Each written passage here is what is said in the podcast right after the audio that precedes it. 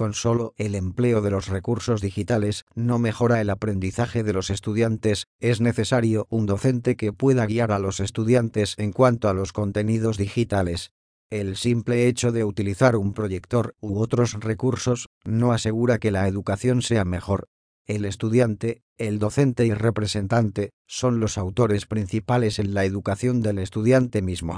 Hoy en día existen muchos programas y aplicaciones dedicadas como herramientas y recursos digitales que permiten crear contenido interactivo. Este contenido lo puede crear el estudiante, el docente o juntos estudiante-docente. El rol del docente es más de guía o monitor para que el propio estudiante pueda construir su conocimiento. Los docentes debemos capacitarnos para poder utilizar y guiar a los estudiantes en la utilización de las TIC. Estamos ante una realidad del avance, la tecnología que no puede pasar desapercibido, y con estudiantes nativos digitales que están al día en la utilización de los recursos digitales.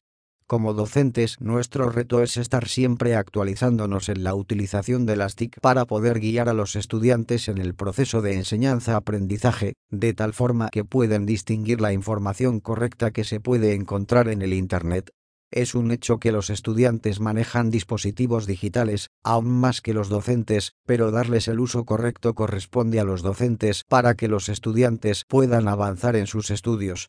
Conocer y utilizar las herramientas, aplicaciones digitales entre otras, enfocadas al proceso de enseñanza-aprendizaje corresponde al docente para que los educandos puedan motivarse y aprender de forma interactiva y dinámica. El podcast es una de las herramientas tecnológicas que ayuda al estudiante a escuchar y comprender el contexto del podcast como una historia para una asignatura en particular. Para este fin existen muchas aplicaciones online totalmente gratuitas y otras de pago con las que se pueden dar efectos de sonido para darle más realismo al contenido.